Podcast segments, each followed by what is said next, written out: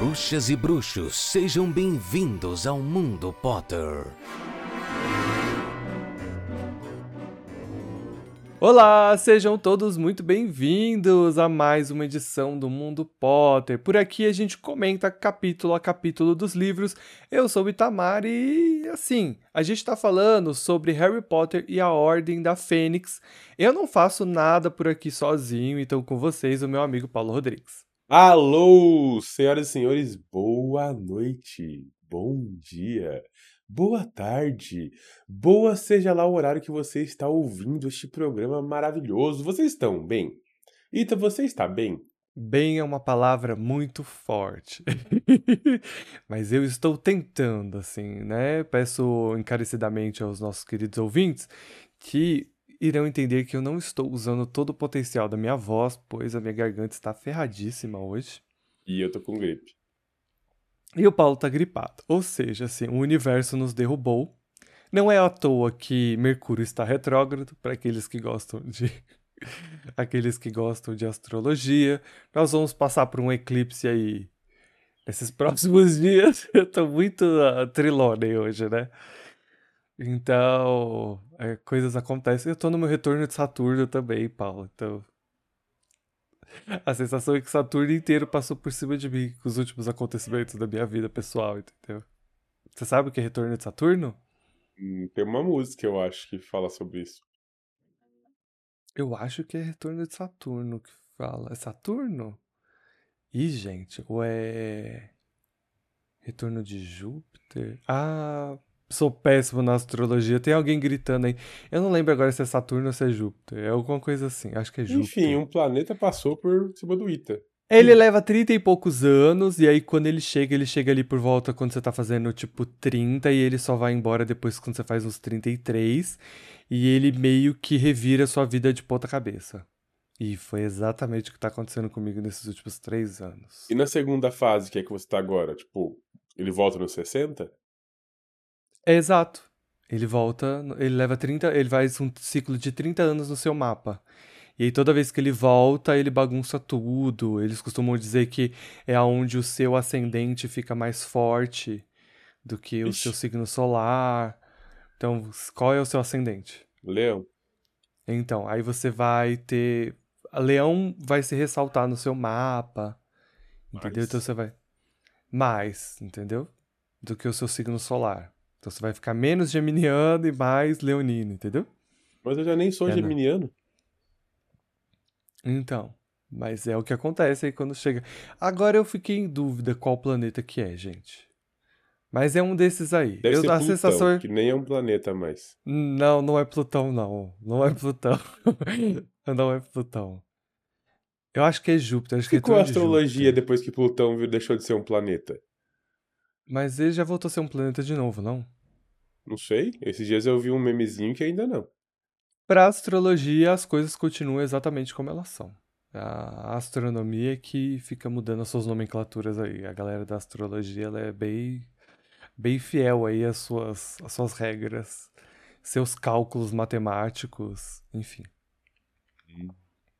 Falar em cálculo matemático, vamos falar sobre a série de Harry Potter agora, assim, no, no- na discussão? Claro, claro, amigo. E aí? Eu, não, eu já falei bastante, eu quero saber de você. E aí? Não, você trouxe dados, eu quero saber sua opinião. Ah, minha opinião. É, sua opinião. Porque assim, Mas não um- tinha minha opinião lá? do- do- não, tinha muitos não. dados, não- nem parecia você. Você não, não reclamou. Tá errado. Então tá- Eu não reclamei. Tá. Ah, mas começa por você. Vou começar por mim. É porque assim, tem muita gente, e eu concordo com essas pessoas, até certo ponto, que Hum. tá assim, meu Deus, vão recriar a série, vão acabar com o universo que já existe. Nossa, vai acabar com a minha experiência infantil. Porque nananã, porque não, não sei o quê. Concordo, até certo ponto eu acho que tá muito cedo pra recriar os filmes novamente, embora não seja essa a ideia, mas é o que vai acabar comparando. Até Uhum. porque Dan, Rupert, Emma e Tom e o resto da galera, a grande maioria, tá vivo. Então, assim, Uhum. meio que você vai destruir o legado deles, que eu acho que não vai destruir o legado deles. Mas tudo bem. Esses são os argumentos das pessoas. E aí a ideia é, vamos fazer spin-offs. Spin-offs funcionariam muito bem, e nós já dizemos aqui algumas vezes que nós concordamos com spin-offs. Uhum. Mas não tem o que fazer. Já tá Uhum. anunciado, já tá lá. E parem de ser hipócritazinhos, todo mundo vai assistir. Vão tá lá com quarenta e tantos anos assistindo, que eu sei. Então, assim, Uhum. acho que poderia ter feito uns spin-offs? Acho. Talvez Uhum. é, o hype teria sido ainda maior. Mas como não tem muito o que fazer, eu gosto da ideia da série. Pelo menos é coisa pela qual esperar. Que a gente já não tá muito sobre tendo o que esperar, né? Porque, me corrija se eu tô errado, provavelmente eu tô errado. Mas eu não ouvi falar do quarto Animais Fantásticos ainda. Não. Então, tipo, a gente tá aí, né? No mundo sem saber o que vai acontecer. Tanto a gente não tem nenhuma informação sobre Animais Fantásticos, como também não tem informação do elenco de Animais Fantásticos. Por exemplo, não tem é, contratos assinados, entendeu? Uhum. Tem contratos finalizados, então. Se a galera ainda tá com contrato assinado, tipo, você, tá, você já pagou essa galera, então você. O estúdio pode estar, tá, não vou produzir e, e só gastou esse dinheiro. Mas a gente, por exemplo, não tem mais é, ninguém nem comentando. Porque antes, pelo menos, o. Ah, esqueci o nome do ator que faz o Newt, o. Ah, eu Enfim. sei de quem você tá falando. Em algumas outras entrevistas, ele falava que estava super animado, que estava aguardando um, um posicionamento, que não, não tinha contrato assinado, mas que adoraria é, continuar no papel, papapá, papapá. Agora não tem mais isso, agora tá extremo silêncio, ninguém fala sobre. Eu acho que esse projeto morreu. Eu acho que é o mais provável. Pro cinema não tem nada. Então pode ser que que role alguma outra coisa, a gente não sabe ainda, porque uh, a gente tem que pensar que a série está sendo produzida para o streaming, porque o, a ideia que é, é você pegar uma franquia grande, converter isso para mais assinantes, e não só isso, fidelizar os assinantes, né? Porque quando você anuncia que essa série vai ter 10 anos, ao longo de sete adaptações literárias, você está garantindo 10 anos de assinatura das pessoas. Entendeu? Então, ah, então como, ah, da onde que vem dinheiro então para se gastar dinheiro com Harry Potter? É isso. Manter vivo também para que possa vender produto, né? O royalties, uhum. vender produtinho. Então, você garante isso por 10 anos. Vai ter uma franquia que vai estar tá viva por 10 anos, então você vai garantir assinaturas da galera por 10 anos e vai conseguir vender produtinhos por mais 10 anos. Ponto.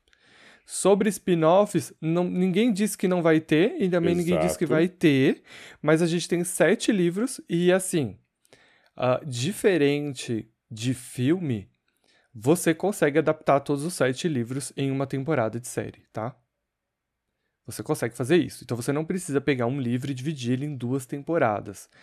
Então, se você está prometendo 10 anos, ou você vai ter um salto Uh, de algumas temporadas a mais, e é por isso que você está calculando 10 anos, ou você tem, é, tem interesse em colocar uns spin-offs intercalados durante esses 10 anos. Eu chuto que vai aparecer uns fillers. Eu acho muito provável. Entendeu? Porque, por exemplo, você adapta é, Pedra Filosofal, Câmara Secreta, e aí, entre Câmara Secreta e Prisioneiro, tipo, e Prisioneiro de Azkaban, aí dá para você enfiar um Marotos ali.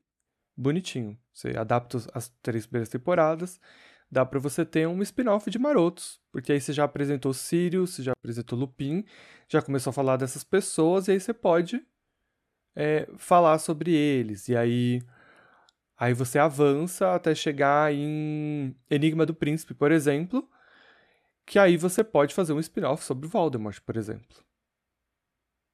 Hum, mas tem Porque- muita coisa. Você pode fazer é, pequenas temporadas, por exemplo, apresentando a vida do Carlinhos depois do primeiro livro. Aí você faz uma, uma história pequena de como seria uma pessoa que treina dragões, que cuida de dragões. Depois de um tempo, você pode ir pro segundo e contar um pouco de como o Lockhart virou famoso. Então tem É. muito jeito de ser explorado. Vai Mas ser, é não por- sabemos, especulações. Eu não digo esses personagens porque eles precisam ser fortes pra isso. E esses personagens são vão depender da série para ele se tornar um personagem forte, entendeu? Tipo, a gente é fã e tudo mais, a gente gosta, a gente quer ver e tudo mais. Mas é o mesmo lance do Newt, ele é um personagem que pode dar certo ou pode não dar certo. Então você precisa de figuras fortes, tipo, os marotos são figuras muito fortes, o fandom pede por eles há muito tempo. Uh, falar sobre o passado do Voldemort é a coisa mais sensata a se fazer, porque uh, não existe Harry Potter sem Voldemort, ele é um personagem forte. Você pode fazer. Você não quer falar do, Vol não quer falar do passado do Voldemort? Então faz uma temporada sobre os comensais da morte. Ele ali na adolescência recrutando a galera. Mas o que eu falo da magia da série é que isso, isso tudo não é caro. Tipo, ah, vamos fazer um episódio extra, tipo um filler. Porque uhum. a gente tem três anos no mínimo aí de sobra, né? Porque normalmente, vamos pensar que vai ter, sei lá, 10 episódios, 20 episódios, eu não sei quantos episódios eles estão pensando. Eu tô contando mais ou menos por torno de 8 episódios, ma... de 8 para 10. Mais que isso acho que não passa, menos que isso acho que não. Eu vi, eu vi que você falou lá no episódio passado que eram oito. Então, assim, vamos pensar em dez episódios. Então, um episódio a cada um mês e dois dias. O, o que nos sobra aí, pelo menos três anos. Três anos são 30 episódios a serem colocados, mais ou menos por essa conta. Então, esses três anos a gente pode colocar episódios como se fossem fillers mesmo, e que não custa tanto. Se eu vou fazer um episódio explicando a vida do Carlinhos, como foi em, em The Last of Us, o episódio que conta a vida do. Eu não vou lembrar o nome, mas acho que é o terceiro episódio do que foge totalmente da história para mostrar a vida do casal. Uhum, Bill e, e Frank. É isso. E depois eles só ligam alguma coisinha assim, tipo, ah, eles passaram por lá e aconteceu isso. Então foi um episódio inteiro. E isso não é caro de ser feito. É diferente de um filme, por exemplo, de Animais Fantásticos. Que você tem um filme inteiro para ser produzido, você tem que contratar elenco, contratar diretor, contratar... Blá, blá, blá, tudo isso já vai existir, né? Então, assim, dependendo de como for feito esse contrato, sai bem mais barato do que fazer o episódio. Então, eu acho que nesses 30 episódios que sobram, a gente vai ter muita coisa para que pode ser explorada. Uhum. Mas é como eu, a, é só casa, a gente tá só uhum, no claro. imaginário, não tem uhum. nada fixo. E pode ser isso também, tipo, ao longo de 10 anos, pode ter um salto de, do, de, um, an, de um ano a mais entre uma temporada e outra. E pode acontecer. Tipo, Casa Sim. do Dragão vai acontecer agora, porque são produções caras, o orçamento né, já foi comentado que tem que ser alto, embora existam coisas que, tipo, vão ser aproveitadas já da estética de Harry Potter. Tipo, Hogwarts não muda, né? Você não vai reimaginar Hogwarts, ela já existe. Então, para para computação gráfica, isso é bom, porque isso já está pronto. Entende? Uhum. Então, você não tem um dinheiro a mais investido nisso para imaginar como é. E outros elementos também da franquia. Então, para isso é show. Cara, minha opinião é. É, não tenho o que dizer. Vai existir. As reclamações sobre existir uma série que vai, né, rebootar Harry Potter é, são completamente idiotas, porque isso tem para toda nova adaptação, né? Tipo, Pequena Sereia passou por isso, todas as, todas as franquias que começam de novo alguma coisa, você tem essas reclamações, mas o, o que já foi produzido não morre, ele tá lá, vai estar tá sempre lá. Então, tipo, se você quer ver o Daniel Radcliffe, você vai lá no, vai lá no aplicativo da Max e bota, porque ele tá lá, ele existe. Tá lá, você continua assistindo de boas. Por um lado, é legal porque se a gente para para pensar mesmo em tudo que a gente perdeu dos livros e você saber que você tem uma temporada. Cara, você pensar, ó, oito episódios, é uma hora por episódio, são oito horas. Em oito horas de material, você consegue contar histórias que você não conseguia contar. Entende? Por exemplo, oito horas eu já acho que é muita coisa para Pedra Filosofal, por exemplo. Entende? é muita coisa. Oito horas. Porque em duas horas você já consegue mostrar muita coisa. Por um livro que é curto. Então, se você pensa em Pedra Filosofal, você consegue realmente imaginar detalhes sendo mostrados pra gente. Por exemplo, o início dos Dursley, né? A gente acompanhando o tio Walter até o trabalho, que é, é, que é muito legal nos livros. Tipo, a primeira vez que eu li, porque eu assisti o filme primeiro, né? De, anos depois eu fui ler os livros. Cara, quando você lê, é tipo sensacional. Ele passeando, eh, passeando não, ele indo pro trabalho, encontrando aquela galera toda esquisita, festejando para todos os lados sem ele entender bolhufas, e ele ouvindo o nome Potter na rua e ele achando muito esquisito. Então você vai ter detalhes que a gente não tem, desde como a gente vai ter é, é, livros sendo adaptados de verdade, né? Tipo, cara, Enigma, do Príncipe ele sofreu tanto, tanto. Nossa, é o livro mais destruído, assim, no cinema. Concordo. A Ordem da Fênix também, entendeu? A Ordem da Fênix é, é o maior livro da, De que ela Cálice tem. de Fogo pra frente, a gente tem uma perda gigantesca.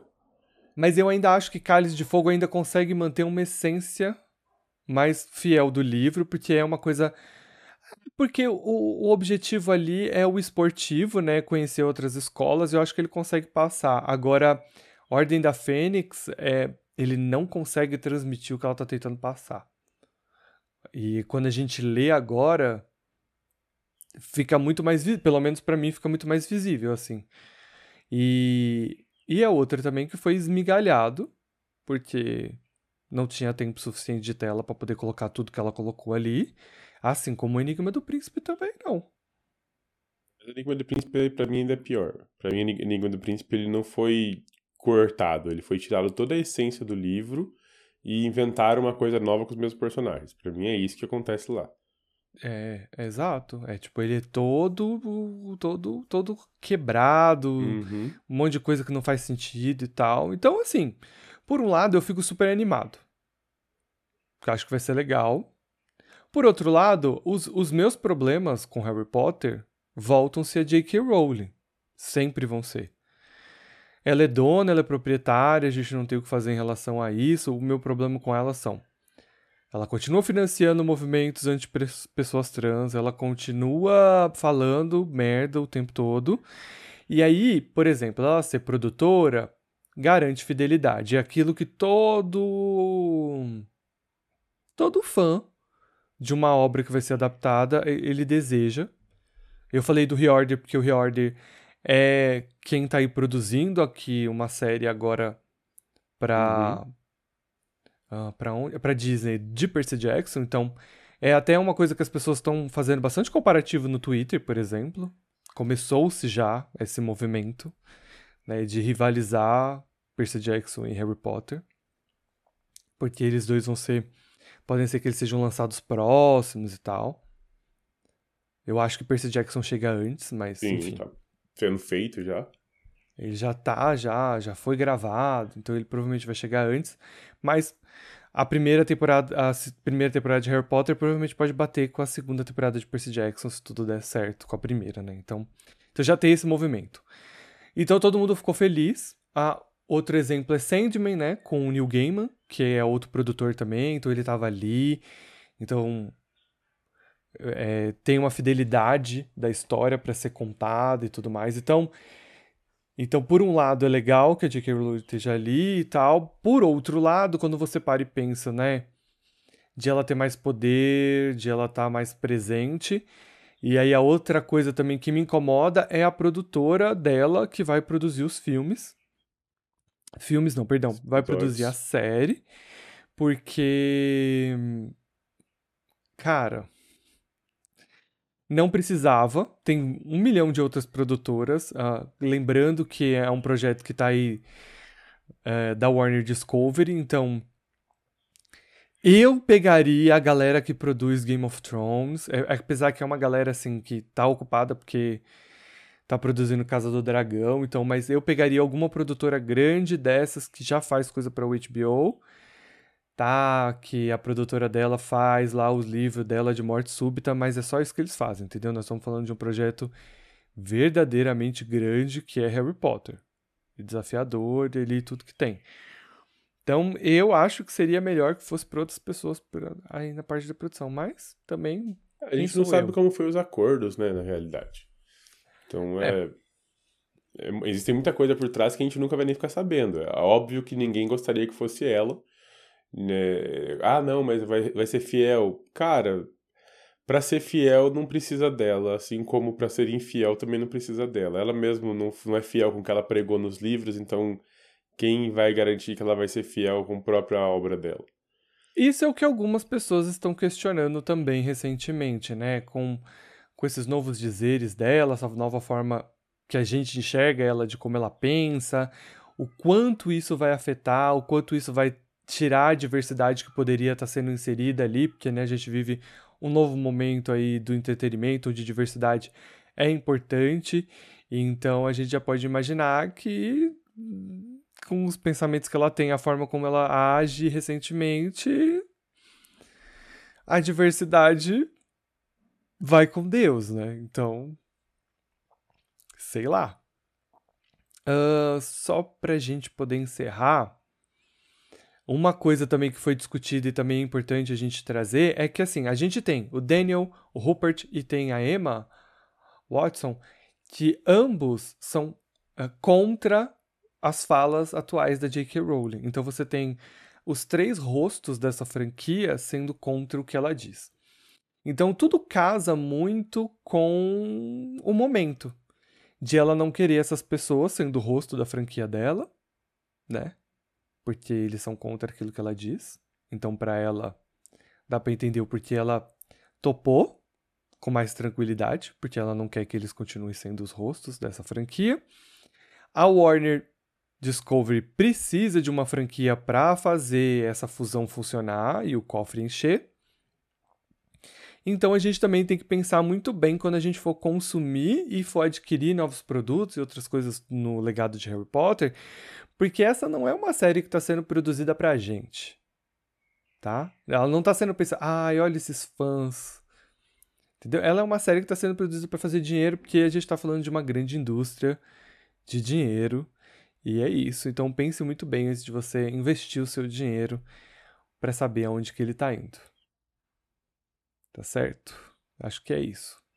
Já comecei a falando meu primeiro é isso hoje. Mais alguma coisa para acrescentar, amigo? Vamos pro capítulo. Vamos pro capítulo? Então a gente hoje vai falar sobre o capítulo de número 10, intitulado Luna Lovegood, o nosso episódio de 109, que o Paulo fez assim um carinho aqui no roteiro e colocou rainha, o resto nadinha. Né? Porque é isso. Luna faz a sua aparição neste capítulo e há muito a se falar sobre isso. Paulo ficou bem inspirado. Você ficou bem inspirado para falar disso, né, Paulo? Eu gosto da Luna. A Luna é, ela é um dos personagens que eu mais, mais tenho prazer em ler. Eu Carinho. acho que eu, é, eu, eu, acho que ela poderia ter sido muito mais escrita, assim. Olha que ela tem muita participação. Mas ela chega muito no final, assim. Ela podia estar lá no começo, assim. É interessante. Esse é um capítulo. Esse é um capítulo, não, perdão. Esse é um livro onde eu já comentei que ela, ela traz personagens femininas novas. Ela faz questão de rechear. Pelo menos até agora a gente está sendo apresentado a várias personagens femininas novas. Né? Desde a Tonks, uh, a gente tem mais presença da Gina, que andava bem sumida nos outros livros. Não é à toa que a Gina uh, está com o Harry no momento deste capítulo aparecimento da Luna, da Luna agora, da Dolores, da Dolores, que a gente vai ter, né, uma vilã. A gente ah. tem Padma e e Lila Brau mais, mais presentes. Exato. A gente tem uma professora nova que não é tão nova de trato de criaturas mágicas. Exato, sendo citada novamente. E também temos a Molly, né, que a gente já viu até agora, que teve um destaque maior agora nos primeiros capítulos, falou-se muito sobre ela. Então é legal que a gente olhar também esse livro e ver o quanto ela estava mais confortável já na época para explorar melhor as personagens femininas, porque a gente sabe que quando ela começou essa história era uma coisa meio difícil dela conseguir fazer. Uhum. Por um milhão de motivos na época e tudo mais. Então é interessante a gente conseguir ver isso. E aí, antes da gente entrar no capítulo, né, e a gente dar seguimento, é bom a gente lembrar de seguir a gente nas redes sociais, principalmente as redes do Mundo Potter, que é o arroba Mundo Pottercast, tanto no Instagram quanto no TikTok. É, se você tá por lá, você já viu lives da gente, você já é, viu Lives vídeos. no plural foi muito, muito Ah. otimista. É, joguei, joguei aí. É, a gente também é, tem vídeos, né? Quando surgiu os rumores sobre a série de Harry Potter, eu já estava comentando por lá, tanto a do começo do ano quanto essa mais próxima. Ah, eu só não fiz um vídeo confirmando, eu deixei pra gente falar aqui no podcast mesmo. Ah, sempre faço um videozinho tentando explorar um pouquinho mais sobre o que tá no capítulo, então você pode ver que ahn, eu lancei dois videozinhos recentes, um falando sobre o, fato de será que só tem dementadores é, é, como é que foi que eu perguntei? Será que existe dementadores fora de Azkaban? E aí tem um videozinho sobre isso e também falei de alguma outra coisa que eu não lembro agora porque minha memória está fraca. Fora isso, se você puder, ajude a gente com o Padrim, né? O Padrim é uma plataforma de financiamento coletivo que ajuda criadores de conteúdo e ouvintes a, a financiar o projeto. Então é só colocar padrim.com.br barra mundo Potter e você encontra a gente. Ou pode fazer uma doação pra gente através do Pix, que é mundopottercast.gmail.com. Tá certo? Lembrando que é muito importante para que o projeto continue existindo e funcione semanalmente. Outra coisa é que a gente também tem um quadro que é as corujas, parte do programa em que os ouvintes encaminham as suas mensagens pra gente. E você pode fazer isso através do e-mail ou nas DMs das redes sociais, tá certo? Recados dados, então a gente pode falar desse capítulo. Não tem retrospectivo do último episódio porque eu esqueci. A gente tá assim, né? Não tem sinopse porque não tem como resumir esse capítulo em uma linha. Uhum. Não que eu tenha esquecido. A gente começa esse capítulo com o Harry não tendo uma noite de sono muito boa. Assim, basicamente, ele mimiu, não dormiu, acordou e tá nervoso. Porque ele teve pesadelo, porque ele ficou o tempo inteiro pensando nos pais dele mortos, na senhora Weasley morta, em todo mundo morto. E não fez com que ele dormisse de maneira agradável. E aí eu trago um ponto, assim, porque o Harry nunca tem uma noite de sono boa. O coitado do moleque só. Só tá assim. Seguindo. A vida dele é deita, tem pesadelo, acorda, tem um dia pesado, deita, tem pesadelo. Esse cara vai, tipo, lá, morrer com 30 anos. É, ele, ele não consegue ter uma noite tranquila, né? É bem interessante e meio bizarro também, coitado, né? Ah, Sabe aquele. uma co- Perdão, pode falar. Não, eu só ia falar que ele volta a sonhar com um corredor esquisito. E esse corredor esquisito é importante pra mais pra frente. Entre todas essas coisas bizarras que ele sonha, né? Ele, ele vê o corredor estranho de novo. Sabe aquele Instagram da brasileira em Hogwarts? Uma menina loirinha lá? Não conheço. Como não, gente? É muito bom, vou te mandar depois. Depois você me manda, eu não conheço não. É muito legal. Ela é uma menina que ela, tipo, ah, vamos ter um pagode no Hogwarts no domingo, e não sei o quê, nananã. mas enfim. Ela precisa apresentar maracujina pro Harry. Hum, verdade. Maracujina é, já, já dizia Estênio Garcia. É noite de sono tranquila, e tudo natural. Você já usou? Já tomou maracujina? Não. Como é que tá oferecendo um negócio pra galera como funciona, mas nunca experimentou? Eu confio no Estênio Garcia. Ah, entendi. Então tá bom. Ai, sabe um meme que eu achei muito engraçado que eu recebi esses dias? Sabe ah, um, um momento em A Ordem da Fênix que eu acho que o Harry tá brigando com o Simas? Sei. E aí o Harry fala da mãe do Simas, Uhum. que vai acontecer no próximo capítulo, por sinal. Aí Olha. colocaram o rap Ele, ele só da... quis falar isso pra falar que ele já fez o próximo roteiro e eu não. Tá, mas segue. Não, eu não fiz, não fiz, eu não fiz. Eu, eu tô falando disso porque aí colocaram na, na boca do Simas a, o rap do Zé Felipe.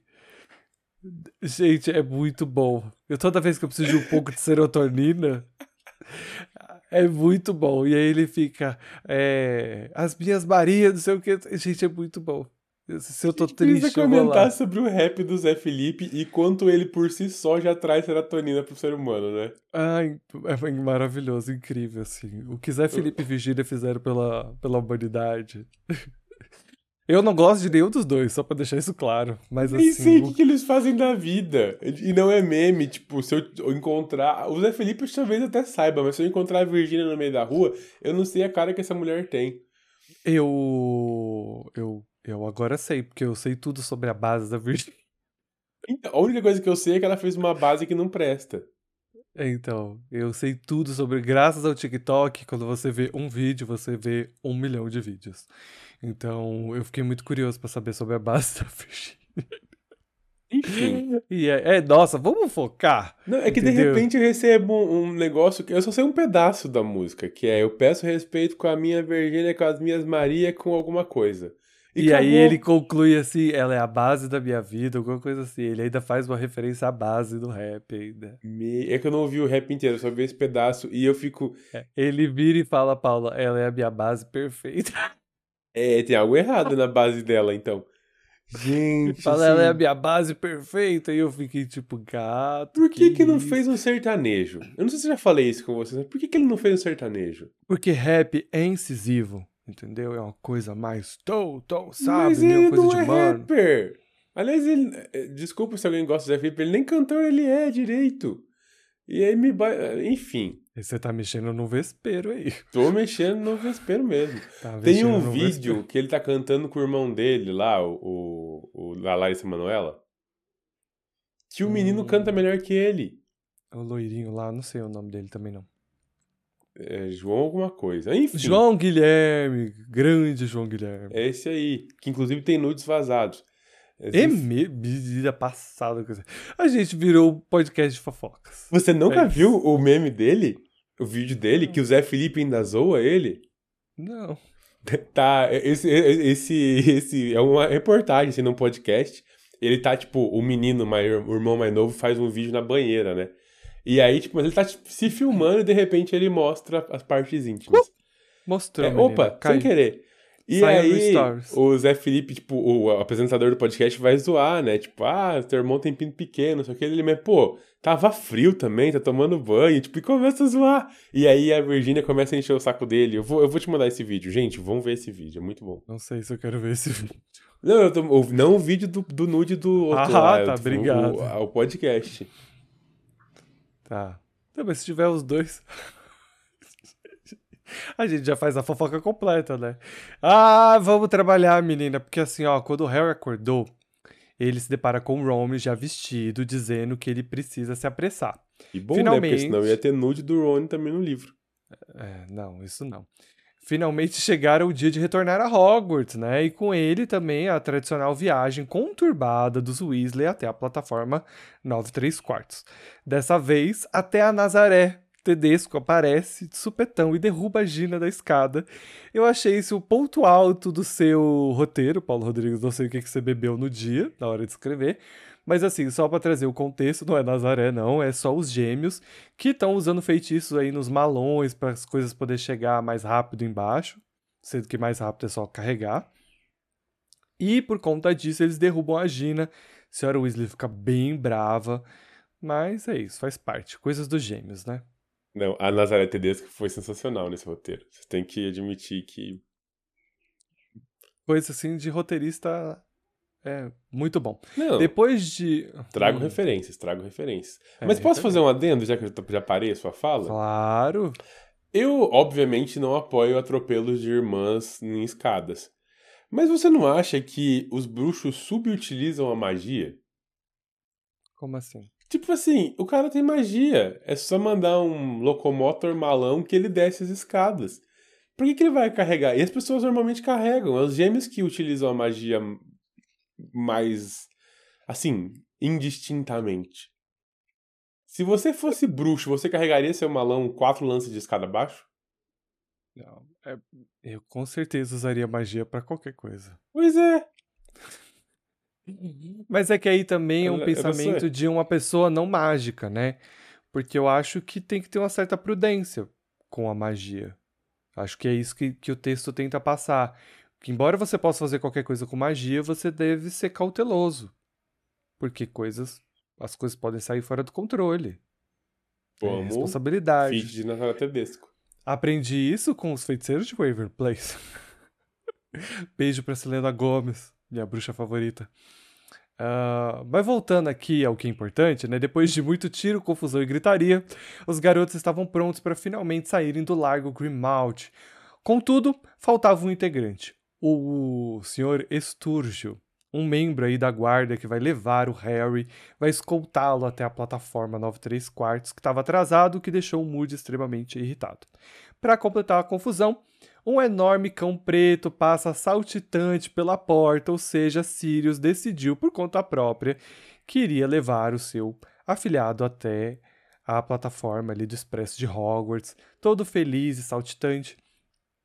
Obviamente que a senhora Weasley, a única sensata, falta, fala que essa situação não é a correta, mas ela entregou para Deus. Ela falou assim: ah, desisto, entendeu? Eu não vou ficar batendo boca com esse homem adulto.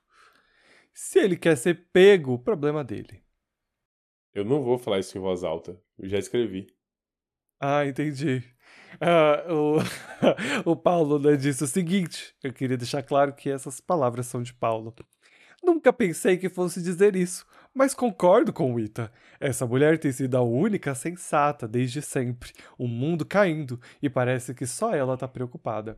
Exatamente. Eu não sei qual é o signo de Molly, mas eu chutaria aí que, no mínimo, ela é virginiana, é um signo aí de terra. Por que, que você fez essa leitura igual do dublagem da Discover Kids? Porque eu tava afim. Ah, entendi. entendi queria trazer um flo... queria trazer um floreio, algo diferente, entendeu?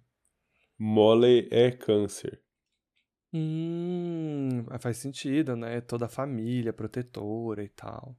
Não sei, eu só olhei no Google. Então, não, mas é, cancerianos são assim, são Você sabia que Fred e o Jorge são gêmeos? Sabia. Harry Potter é leonino. Sabia não. também. É? É. Hermione Granger é virginiana. Sim, sabia também. Só não Luna sei do Lovegood é Libra. Faz sentido. Uh, deixa eu ver aqui. O touro é Rony. Hum, tem, tem um lance da comida, né? Sirius Black é ariano. Rubio Hagrid. Nossa. Alô, Gui.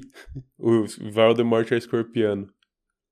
Uhul! Vingativo, né? Profundo, vai até o fim das coisas, a gente sabe bem. Rubius Hagrid é sagitariano. Faz sentido. É Severo Snape é capricórnio. Certo, é sempre focado, né? Alvos Dumbledore é de aquário. Hum, o diferentão, fora da curva. e Neville sentido. Longbottom é de peixes aluado, né? Bem, bem cabeça na lua, todo apaixonado, todo esquecido. Se faz de tonto para destruir todo mundo. Se faz de tonto, mas eu sei que você sabe. Finalmente chegamos à casa e encontramos uma senhora. Aliás, deixamos, não chegamos à casa. E encontramos uma senhora de cabelos crespos estava afastado, que era Tonks. E ela me solta pra Molly assim. É melhor nos apressarmos, você não acha? A senhora Weasley tá tentando sair daquela casa faz pelo menos quatro horas. Tá brigando com Deus e com o mundo para isso acontecer e é obrigada a ouvir da Tonks que é melhor nos apressarmos. Gente, ela, ela segurou o réu primário ali, porque se fosse eu, não segurava, não. É, senhora Weasley, assim, ela tá tendo que ter muita paciência nesse dia. Não tá sendo, não tá sendo um dia nada fácil para ela. Principalmente, né, porque o ministério não liberou carrinhos para levá-los até a plataforma, então ela tá saindo com essas crianças tudo na rua. E caminhando metrô, caminhando, por 20 minutos. 20 minutos em que Sirius demonstrou suas habilidades de cachorro. Sirius corria para um lado pro outro, rodava atrás do rabo, caçava pombinha, voltava, fez cocô na rua. Tá? A senhora Weasley teve que catar o cocô do Sirius. Pra você ter uma noção. Meu Deus. Parecia Parecia que quando você tá com o cachorro dentro de casa, sabe aquele cachorro que você trata bem, deixa dormir na sua cama, dá patezinho de salmão e você abre o portão e ele sai correndo? É assim uhum. que o Sirius se comportou. Saiu correndo igual um maluco, aproveitou a liberdade. Sim, Sirius estava errado. Sim. Mas a gente precisa dizer que foi um momento de liberdade que fazia muito tempo que ele não tinha. Então eu faria o mesmo que ele. simplesmente acho que ele é um irresponsável, mas eu não vou abrir essa discussão. Uma vez na estação, as despedidas foram rápidas porque eles já estavam atrasados, né? O Sirius abraça o Harry com as suas patas gigantescas e corre, né, atrás do trem, pulando na janela. A senhora Weasley morrendo por dentro. Uh, dentro do trem, os garotos é, se preparam para a viagem, só que os gêmeos né, já se separam da galera, vai atrás do Lino Jordan, afinal, eles têm negócios a tratar. E o Harry já tá indo o quê? Procurar uma cabine para todo mundo ficar junto, mas aí o climão vem, porque a Hermione avisa e o Ron também que eles precisam ir para o vagão dos monitores, porque eles têm. O Rony mais ou menos, né? Porque o Rony olha pra mão dele. Ele fica olhando pra unha é. e fala: bicha, é preciso cortar minha unha. É mais ou menos assim, tipo, o Ron tentando fugir do conflito, mas a Hermione como sempre, ela faz o job, então fala assim, ó, a gente precisa ir, a gente vai receber instruções de como vão ser as coisas e a gente precisa estar tá lá, mas a gente volta assim que a gente estiver liberado de lá, então acha uma cabine aí, que a gente se encontra depois, é basicamente isso. O Ron é quem tenta ali, né, ai, vai ser chato, Harry, não vai ser legal e tudo mais, e ele completa dizendo uma frase interessante, dizendo que ele não é o Percy, e aí o, o Paulo faz uma reflexão interessante, que eu curti também, né? Que é o fato de ele falar que ele não é o Percy, não é muito pelo fato de que ele não é que ele vai gostar dessa posição, é que ele não vai deixar com que o poder suba a cabeça dele, como aconteceu com o irmão. Eu acho que é mais ou menos isso, e o Paulo acredita que isso pode ser um, um foreshadow para o próximo livro, né? Para os próximos, né? Para o último livro, mais especificamente. E eu achei bem interessante, né? Como o Ron vai lidar com esses poderes. E a gente vai entender um pouquinho mais para frente também, porque ele vai falar sobre isso e Hermione também. A Gina assume o controle, né? Porque a gente está enxergando uma Gina muito mais dominante nesse momento. Ela assume o controle e fala: Vamos, Harry, vamos logo, senão a gente não vai conseguir um vagão, não. Quem sabe a gente consegue até guardar um lugar para aqueles dois malucos lá. Então, bora, bora. E eles vão passando pelas cabines e muita gente vai encarando o Harry. E o Harry começa a se distanciar, ah, não é comigo não. Daqui a pouco ele começa a se sentir desconfortável. De repente ele lembra que essa galera toda tava de férias, lendo o Profeta Diário, e o Profeta Diário tá falando que o Harry é maluco. E ele começa a se questionar se as pessoas acreditaram no Profeta Diário. E aí é a inocência dele, né? Se todo mundo acredita no Profeta Diário, por que, que o resto da escola não vai? Então ele vai passando, isso vai incomodando ele, e o pior, eles só acham o Neville no meio do corredor no último carro. Ou seja, passaram por todo o trem, chegaram no último carro, no último vagão, o Neville estava parado lá na frente.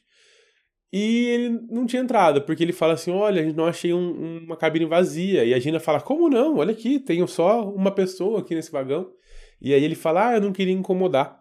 E aí ele, a Gina fala: Não, para, ela é legal, ela é de lua. Ou, aluna. Ou, pera. Ira chega, abre o portão e fala: Ô, oh, posso sentar aí com você? E aí eu vou trazer um trecho porque eu gosto muito desse trecho. É, o trecho onde a gente tem as características de Luna Love Gold e gosto do apelido nela, dela, embora ele seja pejorativo, né? Falaremos Luna... sobre o, o apelido. Luna de Lua.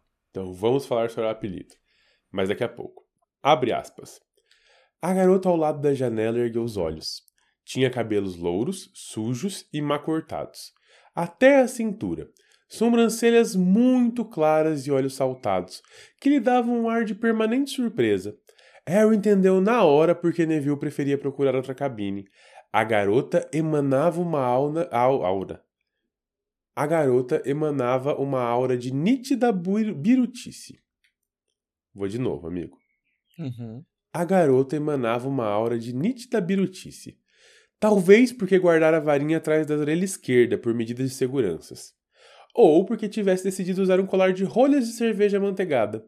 Ou ainda porque estivesse lendo uma revista de cabeças para baixo. Seus olhos estudaram Neville e se fixaram em Harry. Ela fez que sim com a cabeça. Fecha aspas. Descrição da aluna com o seu apelido. E aí eu queria trazer um negócio bem legal. Como que a tradução virou em, em de lua, eu acho que é muito uma questão no Brasil. Porque eu não sei se em São Paulo também tinha isso, mas deve ter, né? Porque era de uma novela. Tinha um personagem que ele vivia no mundo da lua, né? Que ele era é, alu- aluado assim. E aí ele chamava de lua, se eu não me engano, era na, na novela da Ruth e da Raquel. Não sei, tô Uhum. chutando, acho que é. Então, no Brasil, todo mundo que é meio avoado tem esse, esse tinha na época esse, esse apelido. E em inglês o apelido é Looney, que é realmente de aluado, de estar com a cabeça na lua, de viver o tempo inteiro lá. Então, eu acho que a gente enxerga esse apelido pejorativo porque ele foi pejorativo por muito tempo devido a eh, chamarem pessoas, sei lá, de, de bocós, de imbecis, por isso. Mas eu entendo ele, tanto pela tradução em inglês quanto por agora, por alguém que vive com a cabeça na lua. E essa pessoa existe, tipo, sempre tem no grupo de amigos aquele cara que tá, tipo, em outro mundo, que ele vai rir momentos depois, que ele tá pensando em tanta coisa que ele só vai deixar pra, pra, pra falar de um jeito esquisito. Então, eu entendo o. E é minha opinião, obviamente, né? Uhum. Eu entendo o pejorativo do apelido da Luna, do, do de Lua, pelo quanto nós, principalmente quem tem 30 anos ou mais ou menos isso, sofria por esse apelido. Ouvia pessoas sofrendo por esse apelido. Tá, mas eu tenho um ponto pra poder explicar também sobre ele ser pejorativo. Sim. Ele é pejorativo não na sua essência. Ele é pejorativo como ele está sendo empregado a ela. As pessoas não são carinhosas com a Luna, então eles não vão apelidá-la de uma forma carinhosa. Não é os amigos da Luna que estão chamando ela de Dilua. Ai, porque ela é fofinha e avoada. São as pessoas que acham ela esquisita e estão chamando ela de Dilua. Então, por mais que o contexto do apelido não seja necessariamente é, pejorativo, a forma como as pessoas estão colocando ela lá é que torna ele pejorativo. É o contexto, entendeu? Mas isso é todo. Todo apelido é assim. Independente de qual ele seja. Porque- Ahn, ah, sim e não. Não, sim, é sim. Porque assim, todo apelido, ele parte de alguma situação. É, a não ser que, sei lá, você chama Leonardo e seu apelido é Léo. Aí, beleza, é nome. Mas assim, apelidos que venham de alguma coisa, eles têm essa, essa sensação. Eles começam a ser usados é, normalmente, né? Tem os apelidos em sentido diverso, mas se eles começam a ser usados pelos seus amigos, por mais que ele possa ter toda a conotação pejorativa do mundo, são os seus amigos e você sente que é num, num tom ok. Não, aí, por mais que o contexto seja pejorativo, não é a forma como ele é empregado. Perfeito. É isso que eu tô dizendo, Mas-? Não, então, mas é assim. Então, essas pessoas, elas têm essa. é, Ok. Se vem uma pessoa de fora e usa o mesmo apelido, isso já incomoda. Eu entendi e achei super interessante de onde você trouxe o conceito. Sim. Da onde veio a tradução. É, e assim, é, por que, que eu falo isso? Porque, por exemplo, a Gina, por mais que ela use o de lua, ela é super carinhosa com a Luna. Ela tem. Assim, elas já fizeram. A gente vai ver daqui a pouco. A Luna ela é do mesmo ano que a Gina, ela tá em outra casa, mas ela é do mesmo ano que a Gina. Então elas fazem aula juntas e ela é super carinhosa. Ela trata a Luna muito bem e ela usa o de lua. Então, por isso que eu falo que é, é o contexto. E aí a gente tá totalmente de acordo. Sim, o que eu entendo isso. E eu entendo também que quando a Gina tá falando, não é como se ela quisesse é, menosprezar a aluna ou alguma coisa. Ela está falando de um ponto onde é o que ela conhece pela forma como as pessoas chamam ela. Ah, essa é a, a de lua. Entendeu? Tipo, porque é como a maioria das pessoas. Mas isso. A forma como está sendo tratada a personagem é justamente para mostrar a gente aonde ela está. Aonde as pessoas estão o tempo todo batendo nela por ela ser diferente. Sim. E a descrição do Harry não é atípica. Então, não dá para estranhar o Harry falando da aparência da Gina, ou falando, pelo a gente está falando do Harry dos livros, quando ele diz que ela tem uma aura biruta, porque o Harry, para descrever as pessoas, ele sempre tem conotações um pouco. ele tem esse olhar crítico na hora, né? Então a gente já viu ele chamando professores, comparando com forma de aves. A, a Umbridge Insetos, mesmo insetos. A Umbridge é um sapo, eu acho que a gente até esqueceu de falar disso nos capítulos anteriores. Primeiro que ele sente que ela tem uma aura bizarra, de ele tá sempre querendo fugir dela, e segundo que ela tem essa aparência de sapo. Então o Harry tá sempre usando esses termos assim, sempre ele é sempre muito eu não sei a palavra certa para descrever. Eu ia dizer Pejorativo. É, beirando um pouco pejorativo, mas a- no final das contas também é uma coisa que ele tá lidando dentro da cabeça dele, dentro da nossa cabeça, cada um Uhum. faz aquilo que a gente quiser. Não é como se ele chegasse na cara dela e falasse, nossa, você é biruta, hein, menina? Não. Assim, e, e aí eu vou defender a Luna pro resto da vida, né? Então eu, eu vou, vou me metendo aqui no meio. Mas, por exemplo, é, todo mundo julga ela por ser biruta. Uhum. Mas no meio de tanta coisa bizarra que tem no mundo bruxo, tipo, o que leva ela a ser biruta?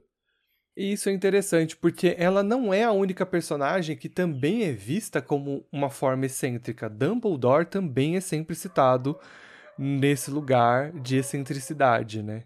E aí, o que eu acho. É, e, e esse é um ponto muito bom que a gente não combinou, mas eu queria chegar. Porque Dumbledore tem as mesmas birutices dela.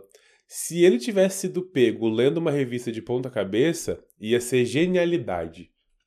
Uhum. Mas como foi ela, é birutice. Exato. Então, é, é- eu acho assim, existe tanta coisa zoada no mundo bruxo, e eu entendo o porquê da Luna ser zoada, tá? Eu entendo o, o que quiseram colocar ali, uma pessoa muito mais deslocada do que as outras, pra fazer amizade, enfim. Eu entendo todo o posicionamento. Mas eu, eu fico pensando assim, o mundo bruxo, bruxo ele é tão estranho que o que leva uma pessoa a ser extremamente estranha, sabe? Tipo, ah, ela não lava o cabelo, o Snape também não. Ah, ela usa a varinha atrás da orelha. Gente, uma pessoa perdeu a bunda porque tava usando a varinha no bolso de trás. Então tem um lugar certo pra varinha. Ah, a sobrancelha dela é muito clara. Ah, ela usa é, brinco de rolha.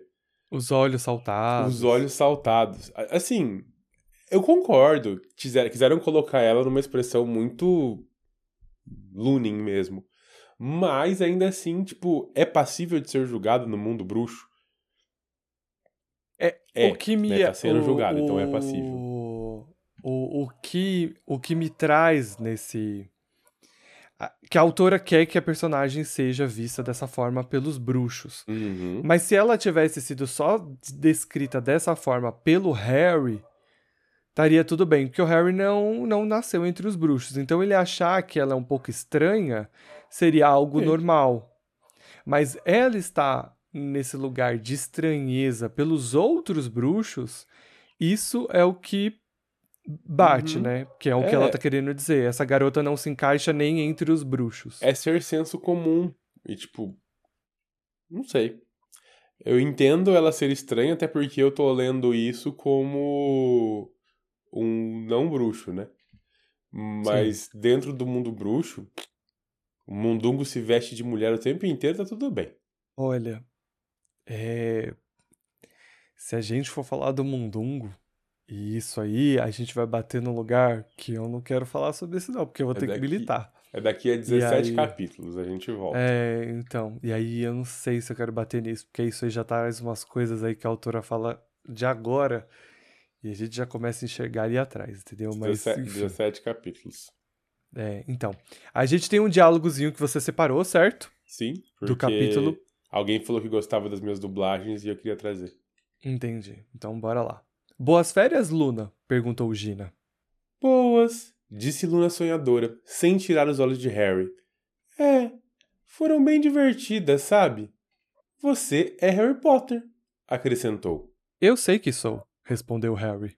Neville riu. Luna voltou então seus olhos claros para ele. Eu não sei quem você é. Eu sou ninguém, respondeu Neville apressado. Não, não é não, disse Gina com rispidez. Neville Longbottom, Luna Lovegood.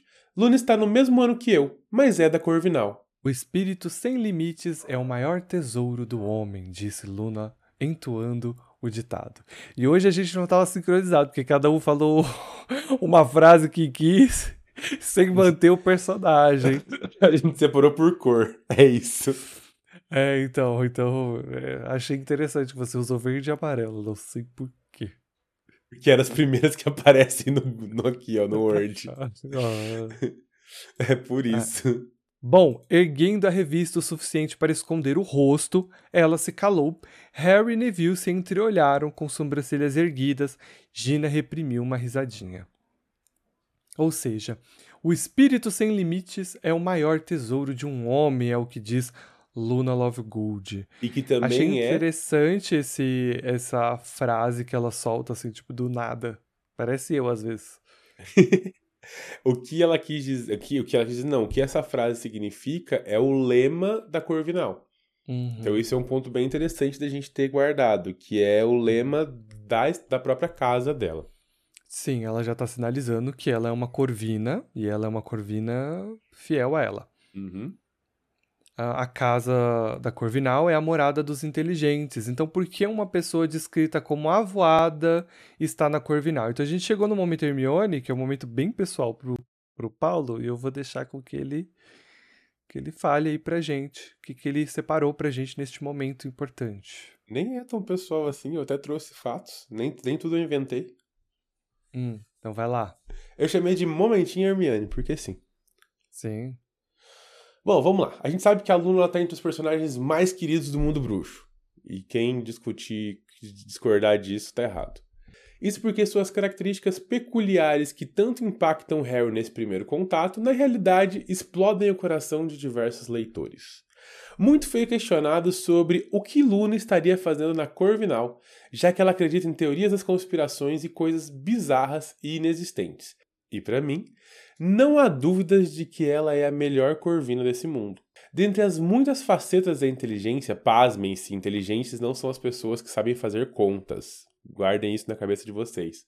A capacidade artística, a criatividade e principalmente o fato de Luna questionar tudo que vem para ela faz com que ela seja genuinamente uma integrante da Casa Corvinal. Por que eu tô falando isso? Porque a gente fica pensando que as pessoas inteligentes são aquelas que engolem livros e tudo mais. Na verdade, elas não são. Elas são pessoas sem senso crítico. É, ou com senso crítico pouco utilizado. E a inteligência ela desperta em muitas pessoas, né? A gente, inclusive na educação, tem uma, um, um dos primeiros memes existentes na vida, que é o de avaliação. E aí a gente fica brincando que a gente avalia peixes sobre como escalar árvores. Ou que a gente avalia, é, sei lá, gatos sobre como nadar. A gente tem um problema muito sério dentro da educação, que é achar que todo mundo precisa ser colocado em caixas. Todo mundo tem que ser bom em matemática, em português, mas a gente não avalia arte, a gente não avalia a lógica, a gente não avalia a criatividade. E o que para mim, o que a Luna representa, dentre tantas outras coisas, é justamente o quão heterogêneo é a capacidade de inteligência do ser humano. A Luna é extremamente criativa, a Luna ela é, gosta de artes e a Luna ela é muito questionadora. E eu acho que o fato dela acreditar em algumas teorias das conspirações, como a gente vai ver, é, faz com que ela, na verdade, duvide de muita coisa. E se ela duvida de muita coisa, ela começa a se questionar. E quando ela se questiona, ela pode chegar em conclusões que são boas para ela ou que ela não acredita, que as outras pessoas não acreditam tanto assim. Mas isso faz dela uma corvina. Isso faz dela uma das pessoas que eu particularmente mais admiro, que é de não aceitar coisas, é de se questionar. Na maioria das vezes isso se torna chato, porque tem pessoas que questionam tudo, tipo, tá escrito, tá comprovado, tá feito, vai lá e questiona.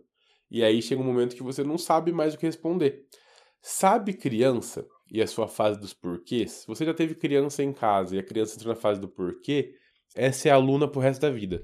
Ela vai ficar perguntando porquê de tudo, até de coisas que tá nítido, que é óbvio, e que ela vai ficar se questionando. E esse questionamento vai trazer uma possibilidade muito grande. Quando a gente para de aceitar coisas e começa a questionar coisas, a gente começa a poder enxergar outros caminhos e andar por outros caminhos. Então isso vai trazer para o ser humano um desenvolvimento muito grande. Então, para mim, é, é, é, tá claro nesse ponto o porquê que a Luna é uma corvina. E é por isso que a gente, você tratou ela ali como uma anti-Hermione no, no seu texto, né? Uhum. E isso é muito importante para a gente entender como os personagens são enxergados dentro das casas que eles são colocados, né? Tratar a, a gente, né? Muitas vezes as pessoas questionam, ah, porque Hermione deveria ser grif não Grifinória, sim uma Corvina. E aí a gente tem a Luna, e algumas pessoas acreditam que ela não devia ser uma Corvina, e talvez ela devia ser uma Lufana, e papapá. Mas é aquilo que a gente entende como in inteligência, né? Não é necessariamente exatamente isso, né? Como você falou, o, a Luna, por ter um pensamento questionatório, vai por nuances que as pessoas não acham que sejam inteligência, mas ela é, né? Então ela, ela tem essa alma de exploração, de, de questionar. Mas eu acho interessante que o texto mostra pra gente que ela e Hermione, elas não são diferentes, elas só têm visões diferentes das coisas. Enquanto que a Hermione tá travada em acreditar que o, o certo é aquilo que tá escrito, a Luna acredita que o certo é aquilo que você pode né, questionar e provar. E aí o, um ponto que o livro traz isso para mostrar que as duas não, não são tão diferentes assim elas enxergam as coisas diferentes, é quando a gente tem a presença da professora, que, que é um spoilerzinho do próximo capítulo, que o Hagrid não aparece e quem vai assumir o cargo de professor de eh, trato com criaturas mágicas é a professora que já apareceu. Exato. E aí a Luna vem e fala: Ah, mas o Hagrid não era um bom professor. Ele é uma chacota na Corvinal.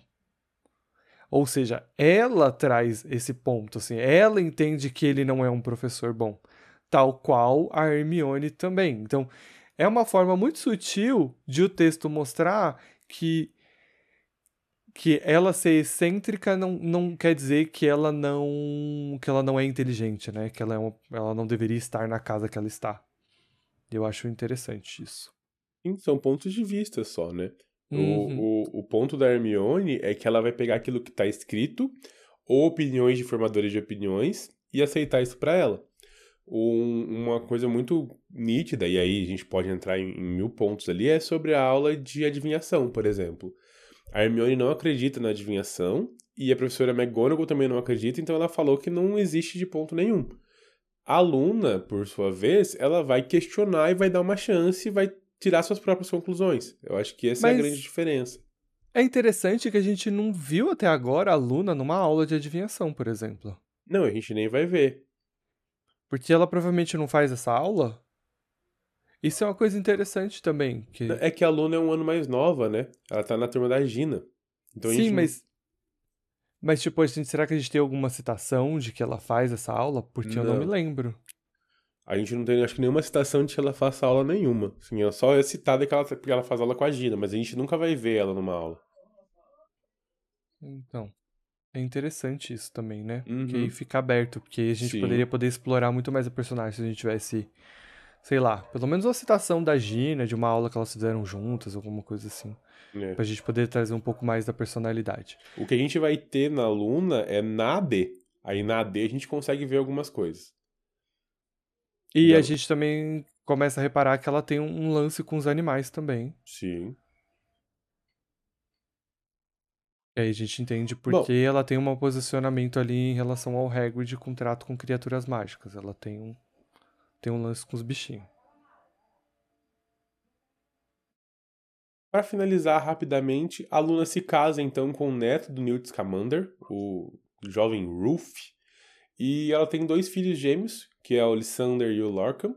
E no final da vida, quando ela fica velhinha, ela vira magizoologista. Sim, ela segue o caminho do sogrão, que não é sogrão, né? Porque é vo vogrão. Então eu acho isso interessante que ela vai por esse caminho, né? Por esse lado da- dos bichinhos. Faz sentido. Bom, terminamos então o momento Hermione. Espero que vocês tenham gostado. E a gente segue aqui pro capítulo porque tem bastante coisa pra falar ainda. Porque o clima, menina, ele fica tenso. né? E ele é quebrado pelo Neville, que vai mostrar aí pros seus amigos o seu presente de Natal, que é uma escrulária rara.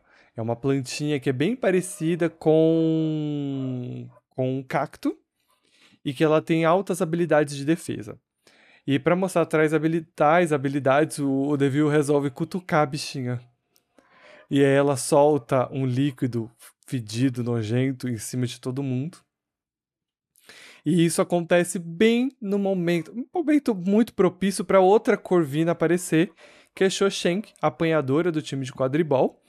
Uh, é aquela garota que o Harry tem um, um, uma queda por ela, que também tinha uma queda, né? O Cedric também tinha uma queda por ela, aquela coisa toda, esse triângulo amoroso. Que o Harry já sentiu várias borboletas ali no, no baixo ventre dele. E ela aparece para dar um oi, é uma situação meio complicada, meio esquisita. Uh, o Harry tá naquela situação, né?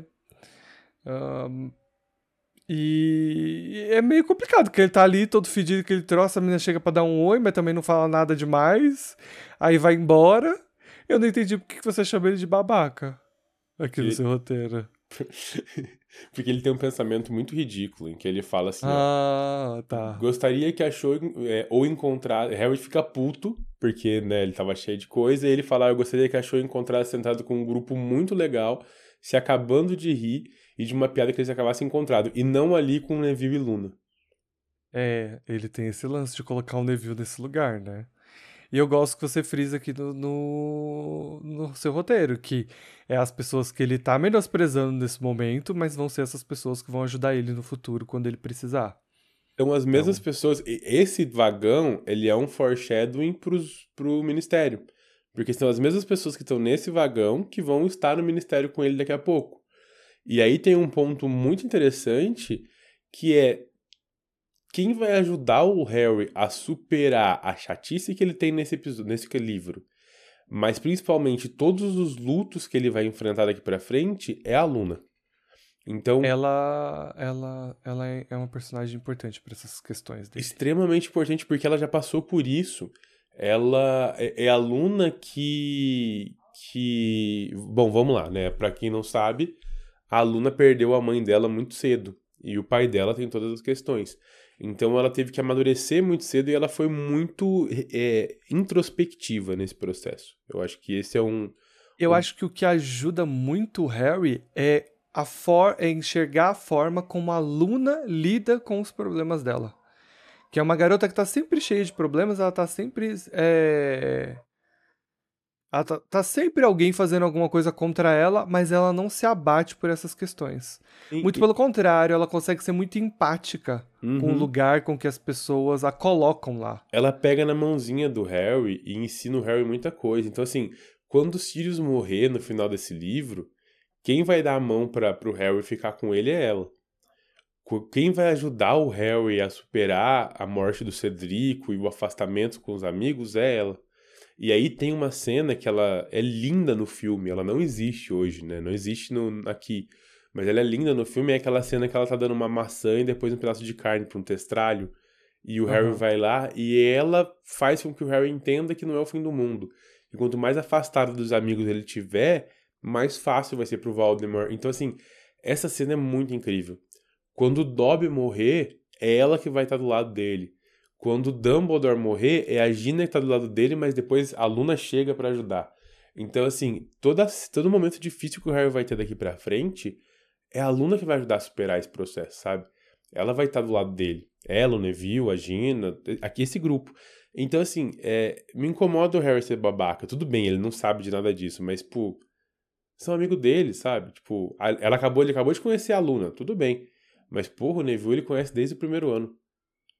Mas ele sempre coloca o Neville nesse lugar. Sim. A gente já viu ele fazendo isso com o Ron no capítulo anterior. Uhum. De colocar o Ron nesse lugar também. Então o Harry tem esses, essas coisas. E gosto também porque isso vai deixando ele menos heróico em alguns pontos. A gente acreditar. Né? Ele fica mais babaca. Ele não é tão perfeito. Sim. Né? E, e isso aproxima ele do Malfoy também se você quer, porque é um tipo de pensamento claramente que o Malfoy teria, né? uhum. né? Que é o que ele tem. Porque a primeira coisa que o Draco faz é julgar o grupo que está em volta do Harry quando encontra com ele. E é o mesmo pensamento que o Harry teve, só que, tipo, ele não vai externalizar isso. E aí ele, aí ele enfrenta o Draco, porque, tipo assim, ah, eu posso falar dos meus, mas você não pode vir falar dos meus. É mais ou menos isso. Bom, a Hermione uhum. e o Ron chegam é, um tempo depois. A Gina já tinha ajudado a limpar toda a bagunça. E eles contam, né, que cada casa tem um casal de monitores e que, que eu particularmente já acho meio idiota de ser um menino e uma menina, eu acho que podia ser uma coisa livre. Tipo, duas meninas, dois meninos, um menino e uma menina, eu acho que podia ser mais de boa. Acho meio esquisito essa história de ficar sempre separando as coisas em binariedades, mas não vou trazer essa discussão. E a autora gosta de fazer isso muito. Uh, e ela conta uma coisa assim, ó. Quem é o monitor da Sonserina, hein, Paula? Quem é o casal estrela da Sonserina? o personagem favorito do, do Paulo, Draco Malfoy uhum. e a Pansy. E hum, acho que faz muito sentido, o Paulo também coloca aqui, ele frisa, né? Faz sentido ser esses dois personagens. Faz sentido por uma coisa assim que eu fiquei pensando. Será que os nomes, eles são, tipo, cogitados pelos uh, diretores das casas e é o Dumbledore que aprova? Porque eu aí fiquei... faz mais sentido o, é. o. Eu fiquei pensando nisso também. Então, é, até porque o Dumbledore não pode saber de todo mundo, né? Uhum. Então, tipo, eu acho que é os diretores que mandam esses nomes e eles aprovam. E é. aí faz muito sentido o Draco. A Pense, ok, né? A gente nem tem muita informação sobre ela. Mas faz ela muito sentido. Ela é insuportável sentido. e a Hermione odeia ela. Isso que a gente é. sabe, elas são inimigas mortais. então, mas o Draco faz muito sentido, porque ele tem uma influência sobre o Snape, né? Tipo, Uhum. Pai dele, na verdade. Então faz mais sentido do que o Rony. É. Mas, porque, porque o Dumbledore escolheria o Draco, talvez para uma forma de, sei lá, vigiar melhor, de ele estar tá nessa posição, não sei. Mas eu acho que faz mais sentido. Bom, uh, eles contam também que os monitores da Corvinal é Antônio Goldstein e Padma Patil. E os da Lufa Lufa é o Ernesto McLean e Anna Bolt. Esses nomes são interessantes por quê? Porque são nomes que já foram apresentados antes. Não tiveram, alguns não tiveram grandes destaques, mas já foram citados antes. Então, o texto está fazendo uma referência. O Ernesto, por exemplo, a gente já viu ele bastante. A Ana Bolt também, a gente já ouviu falar bastante dela. A Padma Patil, a gente já ouviu bastante. Acho que só o Antônio aí que a gente ouviu menos de todos eles, eu acho. Uhum. A página é legal que a aluna fala assim: Ah, você foi. Olha pro Rony, né? E fala: Ah, você foi pro baile de inverno com a Padma. Daí ele fala: Aham. Ela. Ela não gostou, não. Aí ele: Aham. Ela. Você tinha que ter dançado com ela. E assim segue. Não, e ela fala uma coisa muito interessante: que ela, ela fala. Ah, ela, ela se sentiu mal por acreditar que ele não queria dançar com ela, né? Então ela mostra que a Padma sentiu rejeitada pelo Ron, e isso uhum. que deixou ela chateada. Mas a Luna faz um outro adendo, quer dizer, se você tivesse me convidado, para mim não teria sido um problema. Sim. E aí o Ron não sabe onde se enfiar. Porque a, a Luna tem essa questão, ela é muito direta com os pensamentos dela, ela não ela não tem um filtro. Uhum. Então ela já se coloca nesse lugar, você poderia ter me me convidado me convidado. E, e pode ser ou não que a Hermione fique um pouco irritada para as próximas falas dela já por conta disso. Então aí fica aí para você teorizar se você quer teorizar ou não. Mas a Luna meio que deu uma brecha, você, ó, você poderia ter me chamado, eu teria ido e para mim não teria sido um problema. E aí acontece uma outra situação, que é a situação da piada, mas a gente já fala disso depois. O Ron diz que eles precisam patrulhar os corredores o tempo todo e que ele mal pode esperar, porque assim que ele pegar o Crabbe Goyle fazendo alguma coisa, ele vai dar grandes castigos para ele. Né? Uh, e aí é o da piada, que é, ele fala que. Ele vai fazer o, os meninos escreverem 100 vezes, abre aspas, não devo ter cara de bunda de macaco.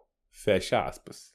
E aí a Luna, ela dá altas gargalhadas com essa situação. A Hermione fala com o Ron aquela discussão básica que é você você não pode usar os seus poderes, pipipipopó, você tem que seguir as regras, pipipipopó. E o Ron ele dá uma lacrada na cara dela, que ela fala assim: Você acha que o Draco vai seguir essas regras? Você acha que ele não vai cagar em cima dos meus amigos? Então eu vou fazer isso com os dele antes que ele faça com os meus. E eu não podia estar tá mais concordando com o Ron do que eu estou neste momento, assim. Porque é isso, vai virar uma guerrinha Draco versus Ron para quem castiga mais o amigo de quem. E o Draco ia fazer isso de qualquer jeito, mesmo que o Ron haja da forma correta. Então, você não concorda? Não, eu concordo. Eu achei sensacional você julgando a Hermione.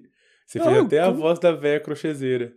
É, não, a Hermione completamente faltando. É porque ela quer estar tá certinha, né? É um cargo importante. a Hermione ela quer completamente agradar. sendo imparcial e a gente é... julgando ela. Mas não vai durar muito da parte dela também, porque as coisas vão ficar complicadas. É, um... Dura mais três parágrafos só. Bom, complementando o momento Hermione aqui, é, nunca foi confirmado, a autora nunca disse nada, nunca falou nada. Mas no fandom tem uma discussão muito grande sobre a Luna ela ter síndrome de Asperger.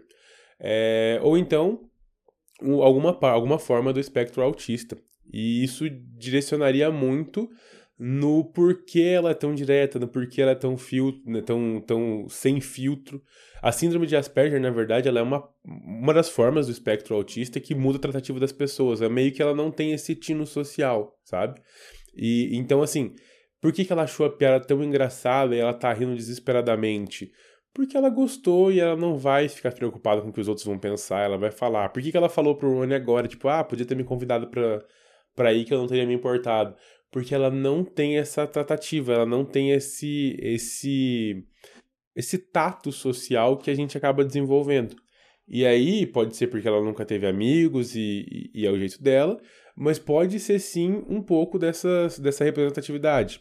Se é ou se não é, a gente não, não sabe, nem nunca vai saber. Mas muita gente se sentiu representada. Então a aluna ela acabou virando, é, e eu achei isso sensacional, ela acabou virando inclusive símbolo, porque não sei se vocês sabem, esse mês que se passou, agora que está se passando, muito se fala sobre o dia do autista e sobre as maneiras de se tratar, de se lidar, existem diversas ações. É, eu preciso eu preciso fazer um, uma, uma, uma propaganda para o cinema da minha cidade, mas no intuito deles continuarem fazendo isso. Eles fizeram uma sessão pro Super Mario, que inclusive é incrível o Super Mario, não sei se já falei sobre isso aqui, mas vão assistir Super Mario. Eles fizeram uma sessão de Super Mario voltada somente para autistas e acompanhantes. Então o cinema vai ter meia luz, o som é mais baixo do que o normal, é, enfim, eles deixaram o cinema todo adaptado e fizeram uma única sessão. Então, assim, legal, achei sensacional a, a, a, iniciativa. O número de pessoas, de crianças que nascem com esse espectro tá muito alto. Se eu não tô enganado, é um a cada nove crianças que nascem estão com. com estão, é, demonstrando o espectro autista. Então a gente precisa começar a ter um olhar um pouco mais atento para isso. Então, se a aluna é ou não é, eu não sei mas ela tem sido, inclusive, fonte de propaganda. É, existiu aqui, no, dentre as várias campanhas que foram feitas, uma delas é trazer Luna Lovegood como uma heroína dentro de uma saga e que tem essa representatividade. Então, eu acho importante a gente falar sobre isso, não tínhamos falado sobre isso, e principalmente dar parabéns para esse cinema e para tantos outros que devem ter feito a mesma coisa, mas pedir para que isso se repita não só nesse mês, mas em todos os meses, principalmente em filmes que possam ser convidativos para eles. Muito legal, muito legal. E aí eu quero falar sobre as inseguranças de Ron Weasley, porque é uma coisa que eu gosto de falar bastante. e o Ron é tão inseguro que quando a, a, a Luna ri, freneticamente da piada, ele acha que ela está debochando da cara dele. Então a reação dele, tipo, não é do tipo, ah, ela curtiu a minha piada, não é do tipo, que isso? Ela tá me zoando? ela tá tentando me zoar? É isso que ela tá fazendo? E acho isso interessante. E como você pontuou, eu, eu queria pontuar isso aqui também. A crise de riso da garota faz com que ela largue, né, a revista que ela tava lendo de ponta cabeça, bom frisar isso, e quando o Harry a pega, percebe pela primeira vez que o conteúdo se trata de uma revista que a gente já ouviu falar nos capítulos anteriores, que é O Pasquim. E ele traz reportagens muito tendenciosas que falam sobre birutices, como a sede do poder do ministro querendo dominar Gringotts, que eu achei essa fic muito interessante, uh, a, a corrupção dos esportes e o Sirius sendo inocente. Então a gente vê que as três pautas, elas existem, mas elas estão distorcidas, né? Tipo, o ministro é corrupto, mas ele está recebendo dinheiro de outro lugar. Não é que ele está tentando tirar o dinheiro de, de, o poder de Gringotts. A gente tem uma corrupção nos esportes porque era o Bagman e as coisas que ele estava fazendo. Então, não necessariamente aquilo que está escrito. E Sirius é inocente, mas não da forma como é retratado ali no Pasquim, né? Que ele seria uma outra pessoa que não estaria no lugar dos acontecimentos e papapi papapá. Achei isso muito interessante, achei bem curioso. E tem muita teoria da conspiração. E o Harry nota que a revista tava de ponta cabeça não porque a aluna é esquisita e lê ela de ponta cabeça, mas é porque tem uma página no Pasquim que manda você girar ela de ponta cabeça para um bagulhozinho que tá tendo ali. Então ele entende o porquê ela estava lendo o troço de ponta cabeça. O Rony pergunta uh, se tinha algo interessante na revista, mas é a Hermione quem responde. Ela diz que o Pasquim só escreve besteira, dizendo, né, ali ela do lugar, o lugar de fala dela é de quem lê o diário, o profeta diário todo dia. Então assim, né? Como se ele não escrevesse Eu besteira essa também. ressalva. Sim, vou, vou, vou te atrapalhar um pouquinho só pra fazer essa ressalva. Deixa eu só porque, assim, concluir, deixa eu só concluir. Deixa, deixa. que, que aí a aluna responde, dizendo que, olha, então, o meu pai é o editor do Pasquim, e a Hermione não sabe onde enfiar a cara. Você vai responder o que agora? É, Ela não sabe onde se enfiar. Ela tenta resolver ali, mas não tem o que fazer, tá? Eu tenho dois pontos sobre isso. Vamos lá. O primeiro ponto é sobre a Hermione ler o Profeta Diário, que é um jornal tendencioso, que só escreve aquilo que o ministro autoriza, e que eu duvido um pouco que eles também não queiram escrever sobre isso, porque vende. Então, assim, a gente sabe que tem muita mentira lá. A gente sabe que tem muita coisa que é, que é irreal. Sabendo disso, por que, que a Hermione ainda lê isso todo dia? Beleza? É um ponto. E o Pasquim, ele tem muita invencionice, ele tem muito... Bom, ele já recebe esse nome traduzido justamente porque o Pasquim, dentro do Brasil, foi um jornal que tinha tendências, que era um jornal tendencioso, unilateral e até mesmo com chacotas. O Pasquim do Brasil, ele realmente foi escrito em forma de charges, então trazer a charge do, do, do Food é, Caçador de Duendes é uma Uhum. referência a isso, então beleza. Mas tem uma certa verdade ali. É, um- por, se você escavar muita coisa, se você tirar muita, muita teoria da conspiração, a gente tem ali uma certa verdade. Então, é, mas não é esse o ponto. O meu ponto é, se o local de fala dela é uma mentira que tá maltratando um amigo dela, por que julgar o, a outra que também é zoeira? Pelo menos é uma, uma reportagem mais engraçada. Pelo menos você tá lendo ali que o Sirius Black teve uma noite de amor. É que assim, a Hermione tá lendo o Profeta porque ela quer se manter informada daquilo que tá acontecendo no Ministério, aquilo que tá sendo dito pra população mágica, aquilo que a maioria das pessoas estão lendo, então ela tá se mantendo informada. O Pasquim não é uma revista lida por todo mundo. O que eu gosto nessa confusão toda é a gente ver o quanto essa discussão Hermione e, e Luna, ela está intrínseca aqui no capítulo todo, que traz justamente essa visão dessa nova personagem, que é ela olhando por um ponto ah, por um ponto contrário. Tipo, o Pasquim está tentando olhar tudo aquilo que o profeta fala através de um outro olhar. O problema é que ele não tem fontes re- realmente seguras para trazer a verdade. Então, ele está trazendo o quê? Conspirações, mas com um ponto de vista diferente. Porque o Pasquim está dizendo que o Sirius é inocente, e de fato ele é, mas ele não tem uma fonte segura para isso. Então a fonte dele acaba sendo alguém que está falando uma lorota. Então a gente não sabe se o editor está criando essas histórias, estilo a la Lockhart, ou se o editor de fato, tipo, procurou alguém e alguém completamente descompassada que deu essa, essa, essa informação falsa, essa fake news. Mas é interessante a gente ver como existem verdades ali, mas elas não são verdades de verdade. Nossa, ficou muito confuso isso, mas é Eu, isso. eu entendi, eu entendi. Você chegou aí, né? É, a gente vai ver no futuro, daqui a uns, daqui a uns 18 capítulos, não, um pouco menos, que ele, ele pega pessoas para escrever para ele.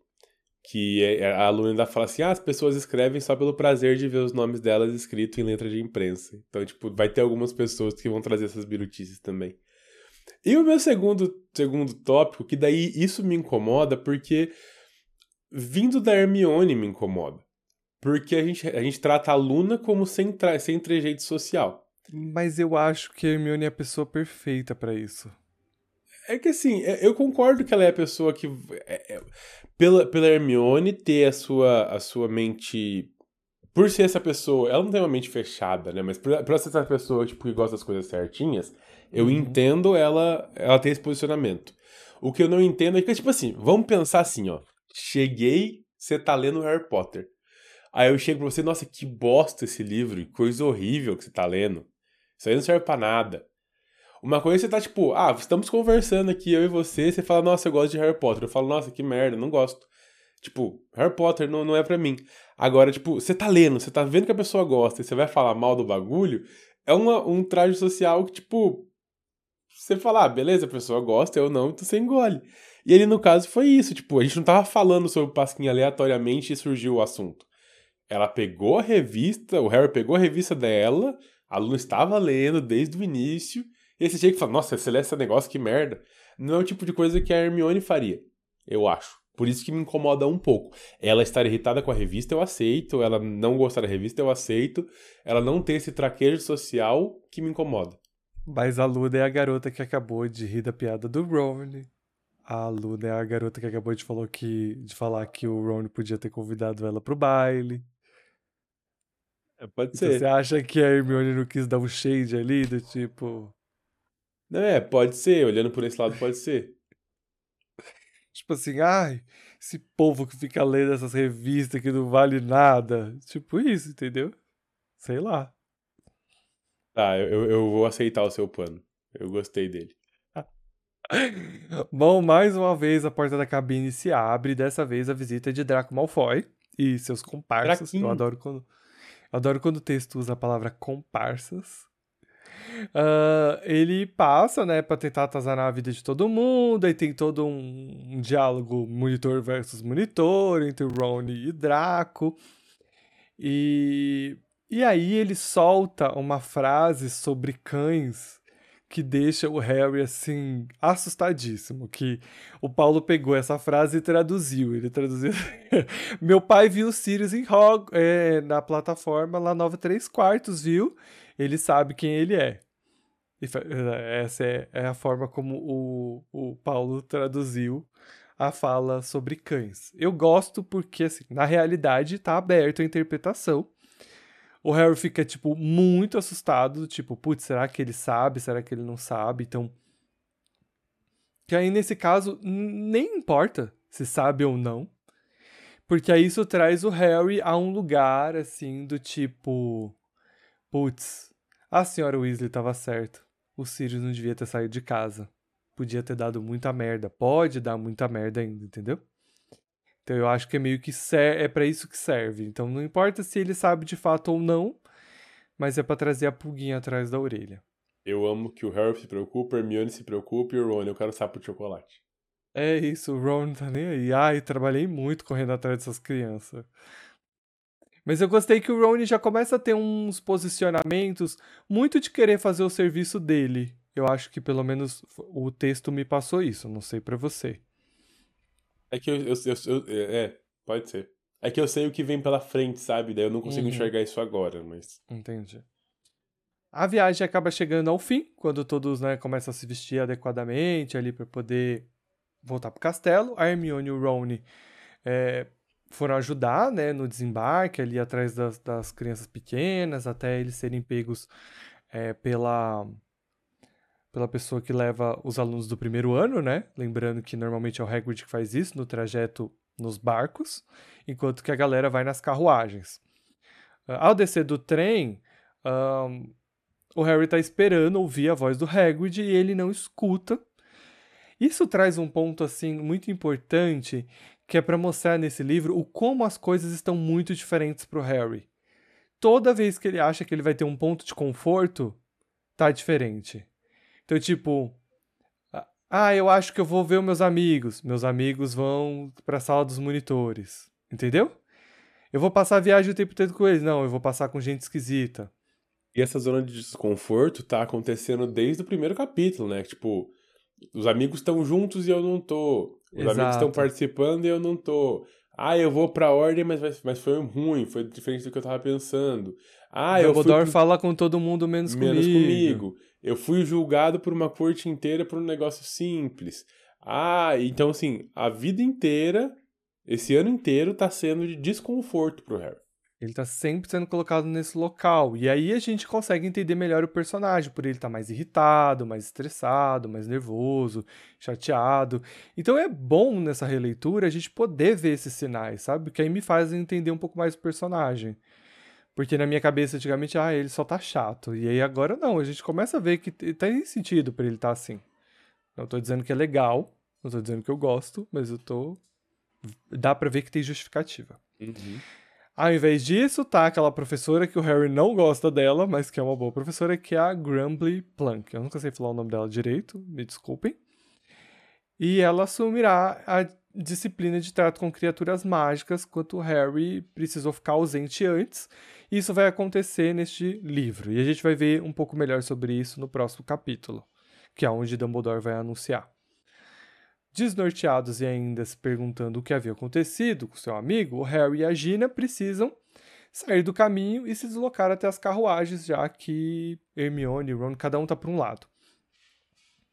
Um, a Luna, a Luna e a Gina ajudam o Harry a pegar as coisas da Hermione e do Ron. Então a Luna pega o, a corujinha do Ron, então é ela que está trazendo isso até as carruagens. Dessa vez, o Harry de novo tem uma coisa nova, que quando ele chega nas carruagens, ele enxerga uns cavalos muito esquisitos. Ele diz que ele tem aparências de cavalo, mas que também tem aparências reptilianas, de répteis. E que ele nunca tinha visto aquilo, e ele acha muito estranho, ele ficou olhando para aquilo. E aí ele pergunta pro Ron se ele também tá vendo o diacho desses cavalos diacho. E aí o Ron falou assim: Não, cara, não tem nada aí. Você tá doido? Quando a Hermione e o Ron chegam, assim. E o Neville, vai chegando todo mundo. A Luna é a última a chegar trazendo é, o pichitinho, né? E o Harry tá muito encucado com o resto, com esse raio desse cavalo esquisito. Então ele fica fixado, ele fica olhando para isso, ele fica falando. E o Ron não vê nada. E o Ron começa a achar. Ih. Pirou. E doidou de. Pirou. Pirou de vez. Só que isso é uma coisa que me irrita, porque a última vez que o, o Harry estava ouvindo coisas que ninguém ouvia, de fato existia. Então, assim. Eu teria ficado mais atento a isso, né? Quando a Luna chega, ela fala pro Harry que assim, não, eu também vejo. Eu vejo eles desde o primeiro ano em Hogwarts. E aqui é muito interessante a forma como ela resolve colocar essa fala na, na boca da, da, personagem. Primeiro que no futuro a gente vai entender melhor já justamente o motivo disso, né? E aí a gente vai entender um pouco mais a Luna. Mas outra coisa é que quando ela fala isso e o Harry nunca viu os cavalos, ele começa achar, né, tipo, realmente as coisas das birutices, porque ele nunca viu o cavalo, ele tá vendo o cavalo agora, como é que ela tá falando que o cavalo sempre teve ali? Então isso reforça as estranhezas. E eu amo a forma como ela encerra é, essa discussão, dizendo assim: que ela também vê os cavalos e que ele é tão normal quanto ela. Lembrando que ele chamou ela de biruta o capítulo inteiro. Então ele fica tipo muito, uou, tô ficando doido. E aí a, a, a, frase final é: sorrindo suavemente, ela entrou no interior mofado da carruagem e Harry a acompanhou, mas nem tão tranquilo assim. Eu e quero... a gente chega ao final do capítulo. Chegamos ao final do capítulo. E aí eu tenho uma coisa para trazer que é uma. Eu fiquei pensando muito sobre esse final, porque assim. É... Bom, primeiro que Harry viu a morte de perto quando ele era um bebê. E aí, por que, que ele não enxergava os cavalos? Aí depois, por que, que ele não enxergou os cavalos na volta de, de Hogwarts no ano passado? Porque eles pegam a carruagem para voltar para o trem. E aí eu fiquei pensando muito sobre isso, fui pesquisar e cheguei a uma conclusão. E aí eu vou compartilhar com vocês essa conclusão. Não sei se ela tá certa ou não. Ela é uma conclusão uhum. fonte vozes da minha cabeça, mais pesquisa. São teorias, são teorias, teorias. reflexões. Porque é o seguinte... Brisas. Eu já fiz o episódio inteiro brisado. O, o episódio inteiro para falar do, da poção do Voldemort, entendeu?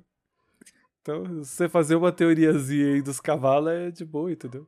Eu não estava brisado de verdade, pelo amor de Deus, gente. Você é uma brincadeira. Você anda fumando orégano pra gravar isso eu, aqui. Eu não, eu sou uma pessoa anti-alucinógenos. Anti Proerd é só uma zoeira. É um programa. Sim, eu fiz. Proerd é a solução. Lutando contra as drogas ensinando a dizer. Não! Eu fiz pro Ed. Enfim. É... Vamos lá. Eu entendo, depois de uma certa pesquisa, que para se enxergar um trestralho você precisa processar a morte. Então, uhum. o que hum. significa processar a morte? É você entender que ela aconteceu, em lutar, passar por esse processo e começar a viver. Então, você amadurece a morte. Quando o Harry viu os pais dele morrendo, ele era muito novo. Então ele não tinha é, essa percepção de enxergar, entender e saber o que aconteceu.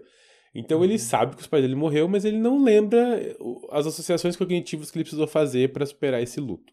Uhum. E quando ele retorna de Hogwarts no ano passado, ele não tinha processado ainda a morte. Então ele viu acontecer, mas ele não processou dentro dele, ele não teve esse período de amadurecimento, de entendimento do que, que, a morte era, como ela funcionaria e tudo mais.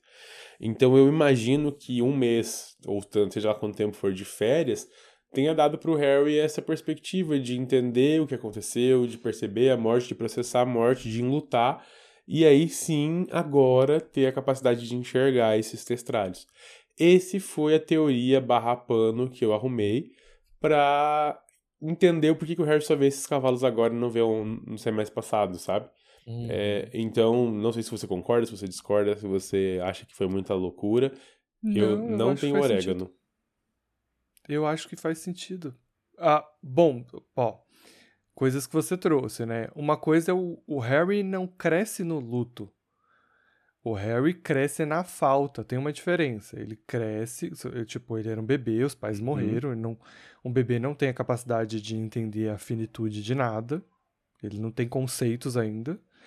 Então o Harry cresce na falta dos seus pais, mas não na perda deles. Que o Harry não os viu perder. Não, ele não teve os pais e depois perdeu. Quando ele já era um, uma criança em formação, para entender conceitos e tudo mais, de vivência, de vida e tudo mais. Uh, então ele cresce na falta e não no luto. Quando ele passa pelo Cedrico, aí a gente tem o contrário. O Harry passa pela perda, é o luto, ele perde alguém. Então ele teve alguém, ele conheceu alguém e perde essa pessoa. Então ele presencia a morte, né? em várias esferas. Ele presencia o feitiço da morte sendo lançado diante dele. Tem a morte do Cedrico em si. E aí, como você falou, aí são dois, duas vertentes para você. É, de você imaginar. Quando o Harry tá voltando para casa, é isso. Ele pode não ter conseguido ainda lidar com o luto, que é algo que não é rápido, é demorado, é diferente para cada pessoa, tem passos, etapas. Então talvez ele não tenha visto o testralho ainda por conta disso, né? De, de... Ou simplesmente ele nem reparou. Porque ele estava tão anestesiado também com tudo que estava acontecendo, às vezes ele só entrou na carruagem e, e entrou e foi embora. Porque tinha tanta coisa acontecendo ali também. E aí eu tenho um segundo ponto, que os Trestralhos são vistos como mal-agouros, né? E eu consigo enxergar eles como um outro ponto. Eu acho que para você conseguir. Porque Trestralhos são bonitos, eles têm sua beleza de certo modo. O Harry vai enxergar isso neles. Os Trestralhos são muito úteis, eles são muito dóceis, eles têm uma, uma habilidade mágica muito poderosa. Então eu enxergo isso, e aí talvez sim mais uma brisa, como é preciso superar problemas para conseguir enxergar benefícios. Então, ele não é um mau agouro, porque ele não vai trazer a morte, ele aparece posterior à morte. E às vezes a gente precisa perder algumas coisas para começar a dar valor em outras, para enxergar outras coisas, para ter umas recompensas. Então, eu, eu acho que se a gente for parar para ver, talvez enxergá-los possa passar a ser um consolo de ou um, um, um, é um consolo mesmo, uma, eu não vou dizer recompensa, porque não é esse o ponto, mas é um ah, prêmio de consolação sobre você eu, amadurecer. Eu acho que o que, bom, pelo menos o que ressoa para mim do que talvez ela esteja tentando passar, é que quando você passa por um luto, você começa a enxergar o mundo de uma outra forma. Uhum. O mundo sempre existiu daquela forma, mas depois que você passa por isso, você vai enxergar ele de outro jeito. Então você vai encontrar essas coisas novas, que não necessariamente elas são ruins. E eu gosto quando ela fala que as pessoas lidam isso como mau agouro, porque mostra como as pessoas tentam lidar com essas coisas e, e muitas vezes elas não tentam entender de fato o que elas são. Então elas só lidam, tipo, ai, não é bom ver isso. Uhum. A gente tem outras criaturas mágicas também, que também são vistas como mau agouro. Tem aquele pássaro que aparece em Animais Fantásticos, que eu não lembro agora também. Que a galera fala que quando escuta também é um sinal de mau agouro e tal. E, e na verdade não, o pássaro tá só, tá só piando, vivendo a vida dele. E a galera vendo coisa onde não tem. E eu gosto porque é, é tão difícil hoje em dia ter que falar da autora, né? Mas se a gente pega e entende os pontos que ela estava passando, tipo, ela já falou muito sobre isso, ela já falou o como foi difícil para ela superar a morte da mãe dela e o como os dementadores representam essa depressão que ela sentiu por essa perda. E aí a gente vê aqui ela falando sobre uma outra visão depois que você passa por um luto, né? E como você enxerga outras coisas. E existem belezas, existem é, não é belo perder algo, mas você conseguir superar e, e viver, né? porque você tem que continuar vivendo de alguma forma. Então, uh, existe, um, existe uma outra vida depois dessa. E as mortes em Harry Potter também sinalizam a perca da inocência, né? Isso também é interessante, porque a partir do momento que o Harry é, vê a morte, sua inocência está ficando para trás.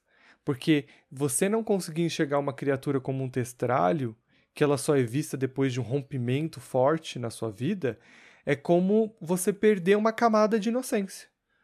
Você tira esse véu, né, e enxerga um pouco a morte como ela é, que é o ponto final para certas coisas, e mas que existe uma outros. e o início para outras. Então, é que aí vai casar muito com a esperança que a autora tem também em relação à morte.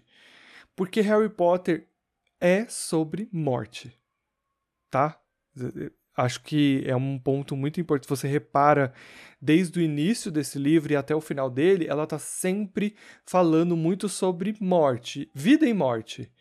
E como ela afeta, como ela lida, como ela, elas transitam, né? Ela tá personagem que está ceifando a vida de todos outros personagens e como como essas coisas acontecem, como elas vão impactando. Então a morte ela está sempre muito presente. Não é à toa que ela, ela magifica a morte, transformando ela numa persona, aonde ela vai fazer uma fábula sobre a morte. Então ela está sempre falando sobre sobre esse ser. E, e embora ela muitas vezes não consegue falar sobre a morte de uma forma é, não tão dura, tem vários micros momentos em que ela consegue. Quando a gente tá lá no conto dos três irmãos, que ela fala que o último irmão vem abraça a morte como uma velha amiga. E aí a gente tem a esperança dela quando o, o Dumbledore fala que a morte é só mais um passo para uma nova jornada. E aí você vê ela superando essas percas que ela teve, que ela conseguiu transformar isso em uma história e, e, e como existe uma certa esperança nessa jornada sobre como, como é o pós-vida, né? Então eu acho que é bem, bem legal a gente ver essas coisas. Tá vendo? Só, não é só você que teorizou e brisou aí, ó. Tá vendo? Entregamos hoje, hein? Putz, entregamos muito. Faz tempo que a gente não faz episódio grande. Eu tô Não- doido pra chegar no próximo, que vai ser curtinho, porque o roteiro é meu.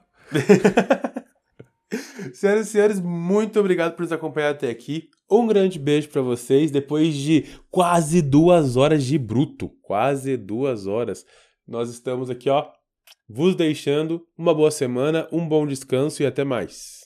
Um grande beijo e abraço e a, e a gente se vê no próximo capítulo. Olha eu, eu apressando as coisas. A gente se vê no próximo capítulo, capítulo de número 11, a nova canção do Chapéu Seletor, episódio de número 110. Agora sim, um grande beijo e abraço e tchau!